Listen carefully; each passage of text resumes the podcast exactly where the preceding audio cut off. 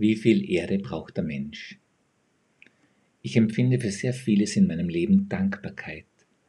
Trotzdem beschleicht mich immer wieder das Gefühl der Unzufriedenheit. Ich will noch das haben, noch jenes erleben, besitzen oder können. Leo Tolstoi, der russische Schriftsteller, hat dazu eine eindrückliche Geschichte verfasst, die als Antwort dienen könnte. Sie trägt den Titel Wie viel Erde braucht der Mensch? Erzählt wird, dass ein armer russischer Bauer eines Tages von drei feinen Herren besucht wird. Sie bieten ihm Land an, das er unter einer bestimmten Bedingung Geschenk bekommt. Der Bauer wehrt zunächst ab, er habe alles und sei zufrieden.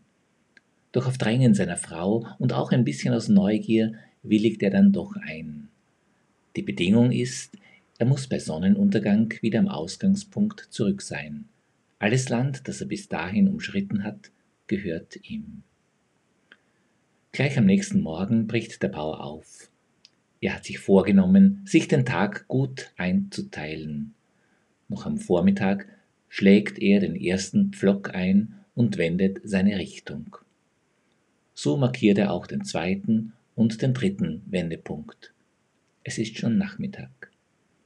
Begeistert von dem schönen Ackerland nimmt er noch die eine oder andere Fläche hinzu und bemerkt leider erst zu spät, dass die Sonne schon fast gesunken ist und beinahe schon hinter dem Horizont verschwindet. Der Bauer beginnt, den Hügel hinaufzulaufen, wo er von oben die Sonne noch sehen kann. Mit letzter Kraft eilt er zum Ausgangspunkt und bricht erschöpft tot zusammen. Wie viel Erde braucht der Mensch? Am Ende sind es ein Meter mal zwei Meter Erde für sein Grab.